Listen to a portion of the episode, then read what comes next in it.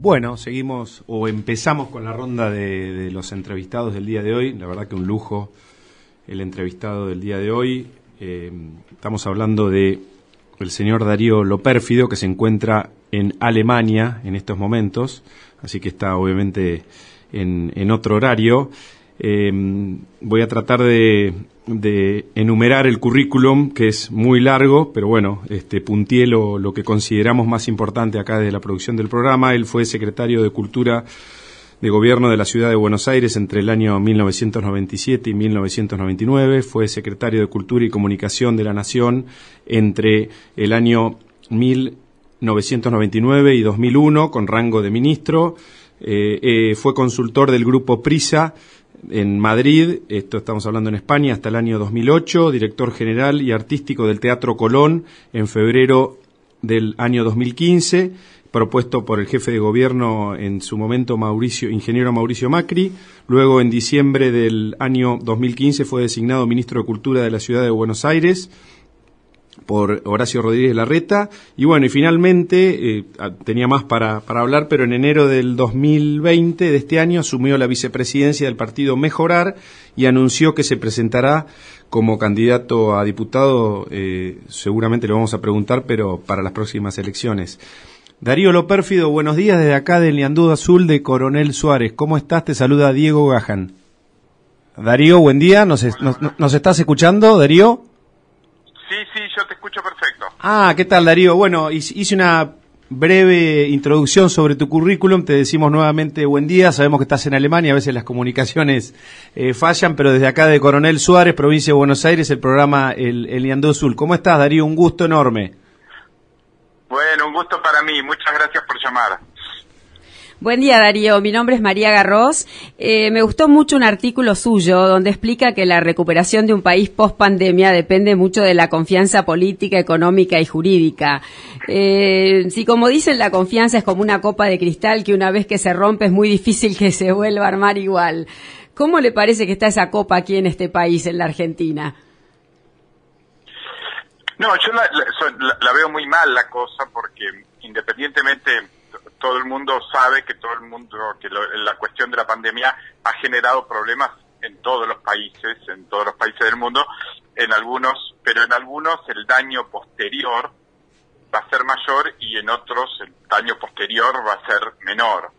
Yo creo que eso ya se empezó a ver. Si uno compara, por ejemplo, cómo le va a ir después del coronavirus a Uruguay, eh, cuando hay un montón de empresas que están anunciando que se van a establecer ahí y hay un presidente que dice que son bienvenidas las empresas, con lo cual se va a generar mucho más empleo y se va a generar mucha más proyección internacional, uno puede pensar, por ejemplo, que Uruguay no va a salir tan dañado.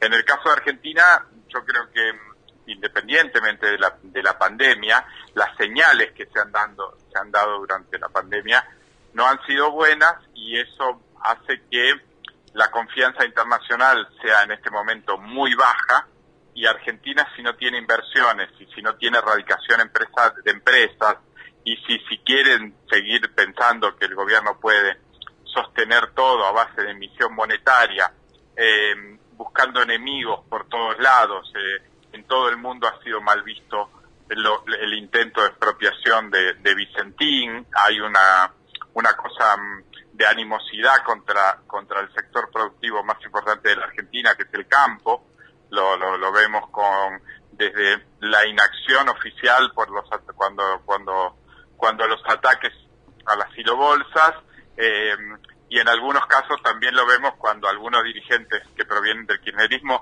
son los que llaman a ese tipo de violencia eh, contra un sector productivo. Todo eso para mí es un cóctel muy malo, un cóctel explosivo que genera, que va, va a generar que la recuperación en Argentina eh, sea muchísimo más lenta que en otros países. No, el, panorama económico es desolador, verdaderamente. Darío, sí, yo el otro día escuchaba a un médico argentino que vive en Europa, le quiero preguntar a usted si esto es más o menos así, que decía que eh, es triste, pero que el conocimiento de un europeo medio sobre la Argentina equivale al conocimiento de un argentino medio sobre Hungría, es decir, casi nulo. Yo no creo que esto a a Hungría le afecte demasiado, pero a nosotros, como usted dice, necesitamos desesperadamente inversiones y que el mundo se acuerde de nosotros. No podemos seguir toda la vida con el tristemente célebre vivir con lo nuestro, ¿no? No, claro, porque eso es imposible. Está demostrado que es imposible. Eh, fíjense lo, lo, que lo que viene pasando últimamente, la cantidad de dinero que está emitiendo el Banco Central es una bomba de tiempo y, y hay una cosa que es un valor, que el, el, único valor que tiene, el verdadero valor que tiene un país es la confianza. Sí. Si, si vos estás eh, ahuyentando, digamos, a las empresas, o sea, no, hay que pensar cómo se maneja o cómo piensa un empresario. Un empresario eh, o, una persona que quiere invertir en cualquier lugar del mundo, lo primero que busca es, seguridad es un error pensar que lo primero que busca es la ganancia. Lo primero que busca es la seguridad, la seguridad jurídica, la seguridad institucional, porque sabe que si no hay seguridad jurídica y no hay seguridad institucional, la ganancia puede ser muy buena, pero un día te la empresa. Eh, el intento de, de, de, es lo que le pasa a países como Venezuela o como Cuba. ¿Quién va a invertir ahí? No va a invertir nadie, o sea, más bien las empresas se han ido porque en, en, Venezuela qué pasaba. Había un momento que lo que único que se sabía de Venezuela era que Chávez estaba diciendo esta empresa expropiese, esta empresa expropiese. Se empezaron a ir líneas aéreas, se empezaron a ir empresas enormes, se empezó todo eso. Eso, eso es la confianza. En Argentina la confianza está bajo mínimos en el mundo. Por un lado hay un desconocimiento muy grande, pero ese desconocimiento podría abonarse eh, y ser un, de, un desconocimiento que se transforme en algo bueno, en una buena imagen. Uno cuando le dicen, no sé, por ejemplo, Canadá o Nueva Zelanda, tiene la sensación de que no sabe mucho de Canadá y Nueva Zelanda, pero tiene una sensación buena, que son países serios, responsables, donde trabajar ahí es muy bueno, y esto de Argentina es lo inverso. Eh, ya todo el proceso de los 12 años seguidos del kirchnerismo, de un gobierno de Néstor y, y, 8 de Cristina Kirchner, se causó un daño muy grande. Causó un daño muy grande porque hubo cosas como, eh, como el poco respeto por la, actividad privada, el episodio de la 125 y todo la, el enfrentamiento con el campo, eh, todo eso fue horadando la, la confianza. Luego vino el gobierno de, de, Macri que, quiso, que quiso restablecer, hizo señales para restablecer esa confianza internacional, eh, pero no alcanzó. Y ahora el mundo ve azorado que eh, la que la que era la vice, la que era la presidenta era la vicepresidenta no se sabe bien quién, go quién gobierna. O sea yo hablo con, con gente de, medios de comunicación y gente de, de, de, Europa todo el tiempo políticos y todo el tiempo que afortunadamente por haber vivido eh, aquí tengo tengo muchos conocidos y todos te dicen primero que, que, que no saben quién gobierna que no entienden esto de que Cristina Kirchner, eh, después de todo lo que pasó, sea la vicepresidenta, pero menos entienden que sea la que presuntamente marca la agenda o dan, dan órdenes o da órdenes.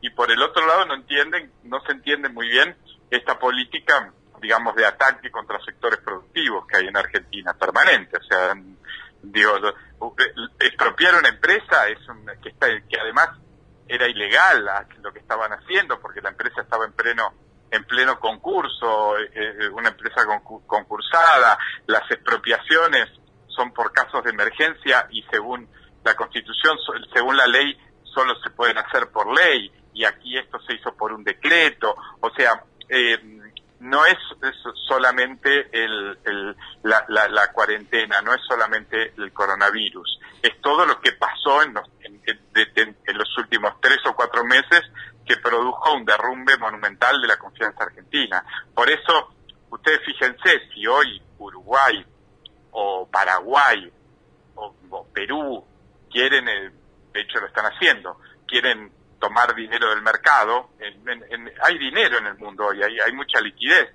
Emiten un bono, emiten deuda y toman dinero, emiten deuda y, y, y tienen que pagar un interés Bajo. entre el 2, 3, sí. 4%, 5 como mucho. O sea, eso es por, por la confianza mundial. Argentina hoy no puede emitir deuda, no puede tomar deuda porque está casi, está en default y y, tendría que pagar un interés astronómico. Entonces, no podés tomar deuda para inversión.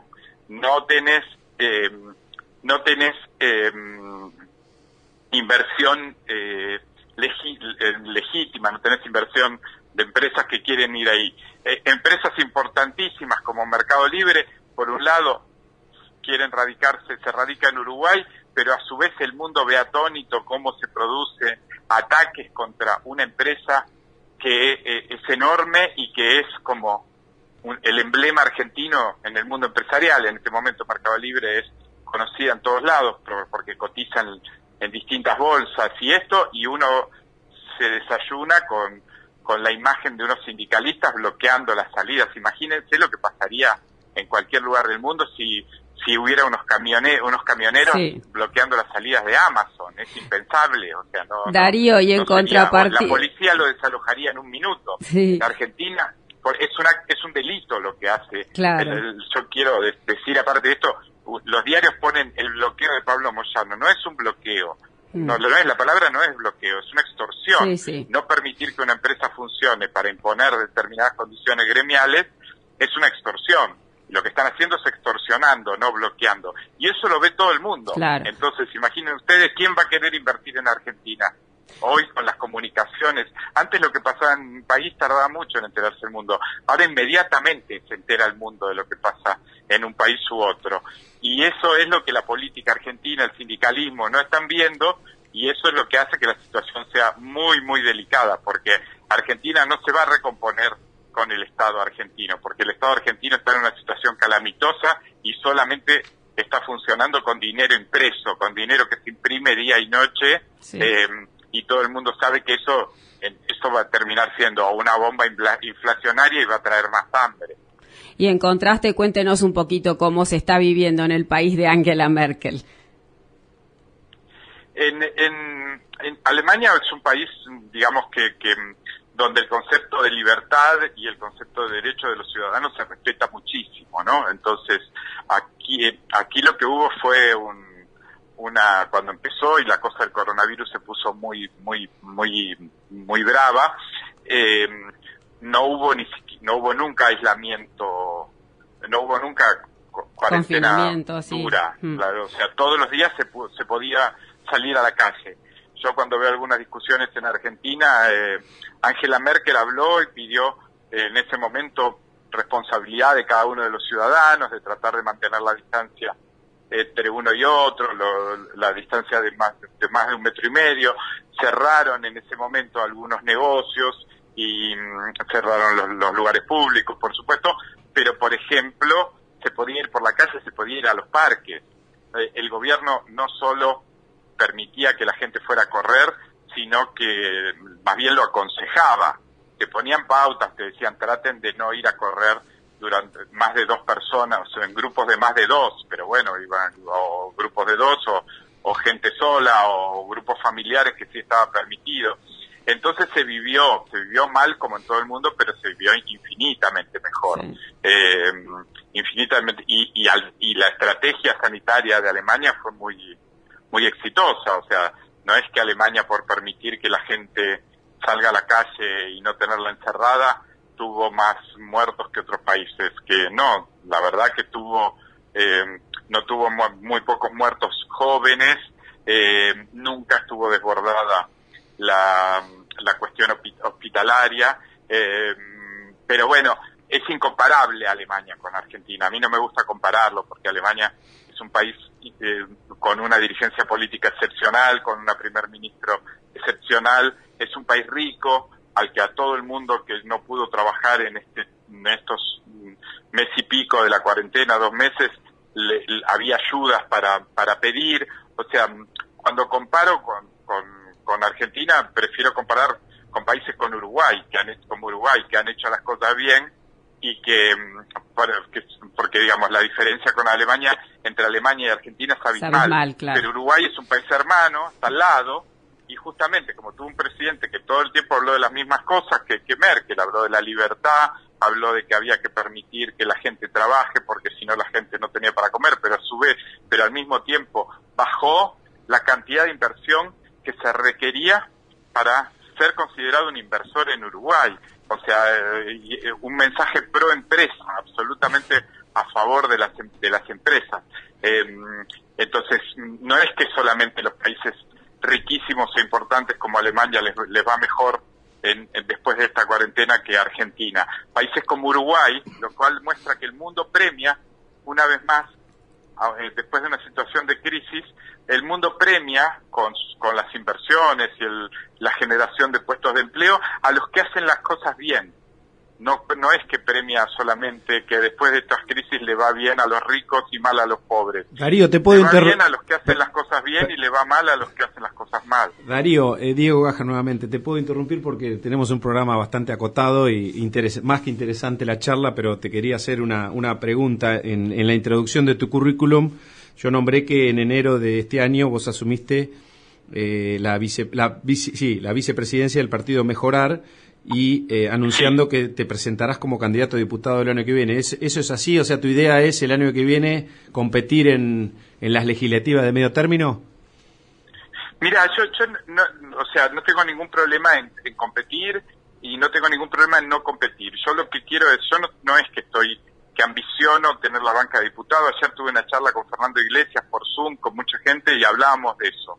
Aquí lo que hay, lo que yo pretendo es, es que se arme una corriente de pensamiento y una corriente de opinión, que yo lo hago por medio de mis columnas también, estoy escribiendo un libro también, que va a salir probablemente a fin de año o a principios del año, del año que viene, tiene que ver con crear una corriente de pensamiento que vaya en línea con esto que estaba diciendo ahora, que sea cada vez más grande en la Argentina, una idea liberal de la sociedad, una idea de respeto a la actividad privada, una idea de apoyo a los que trabajan. Eh, entonces, si para conformar ese núcleo de ideas hace falta que yo sea candidato, voy a ser candidato sin ningún problema. Eh, pero si, si mi, mi función y mi aporte eh, se, con respecto a crear esta masa crítica que sea cada vez más grande, de gente que defienda la, República, que defienda la libertad y que defienda la libre empresa, se puede conseguir sin que yo sea candidato, y pero sí participando de un movimiento cada vez más grande sobre esto, también voy a estar contento. O sea, lo que yo creo que hoy es imprescindible que Argentina es un país que está enfermo y es imprescindible la cura. Y la cura es república, libertad y libertad de empresa. O sea, eh, y, yo estoy, digamos, dirigido hacia eso. Si, si eso, veo que el mejor sentido para aportar para eso es hacer la campaña electoral y ser candidato a diputado y representar a gente que yo creo que hoy piensa así en el país, lo voy a hacer encantado. Siempre dentro... no, lo voy a hacer apoyando a otros. Darío, pero, dentro... Hay que introducir este discurso. Dentro de una, de una, de una coalición, seguramente, ¿no? Porque ir, ir a veces este, separado es, es más complejo, ¿no? Este, sí, mira, vamos a ver cómo se presentan las cuestiones vinculadas a las coaliciones. Yo creo que, por ejemplo, Juntos por el Cambio en este momento tiene una responsabilidad enorme, que es abrirse eh, y, representar a, a, toda la población. Eh, a ese 41, a ese 41% y quizá hoy, perdóname que te interrumpa, ese 41% y quizá un poco más este, el resultado de las últimas elecciones, ¿no es cierto? Porque quizá hoy vemos, esto va por cuenta mía, el humilde análisis, que Sergio Massa eh, con, digamos, con el caudal de votos que tiene, está diciendo eh, totalmente lo contrario a lo que dice el presidente Fernández en lo que respecta, por ejemplo, a Venezuela, ¿no? Con lo cual él está viendo que sus seguidores o sus votantes este, eh, van para otro lado, ¿no? Es que, claro, lo, que pasa es que la gente, o sea, si vos toda la vida dijiste una cosa y un día quedas pegado con un gobierno que dice otra, tu, tu, mm, Sergio Massa puede haber llegado a ser diputado y presidente de la Cámara de Diputados, pero sabe que él, quiere tener futuro político y sabe que su futuro, futuro, su, futuro político puede puede destrozarse con, con unos discursos así tan erráticos. Entonces, eh, por supuesto, si uno, o sea, uno tiene que dar cuenta a su electoral, a su, a su electorado. Y yo creo que Juntos por el Cambio también tiene que, mm, yo creo que hay que tener una cercanía institucional, pero no hay que estar cerca de este gobierno. O sea, este gobierno hay que ser opositor y un opositor hay que ser un, porque el 41% es un, un, sector de la población que es fuertemente opositor a este modelo. Entonces los dirigentes también tienen que, de Juntos por el Cambio, también tienen que entender eso. si no tienen un perfil opositor muy grande, les puede pasar también de, tener una fuga de votos hacia otro sector que aparezca, que sí represente los valores de ese sector de la población. Bien. Bueno, Darío, eh, nos encantaría seguir seguir charlando contigo, un placer realmente para toda la, audiencia de acá, de, Coronel Suárez. Este, bueno, eh, buena estadía en Alemania. ¿Hasta cuándo te quedas en Alemania? ¿Hasta fin de año? Yo, para... yo estoy con mi familia acá y pensábamos, nosotros teníamos que estar en marzo en Buenos Aires. Ah, con todo esto. Eh, Por supuesto, todo lo que lo que pasó con la con la cuarentena cambió los planes. Eh, igual aproveché eh, todo este tiempo para avanzar en el proyecto del libro y eso.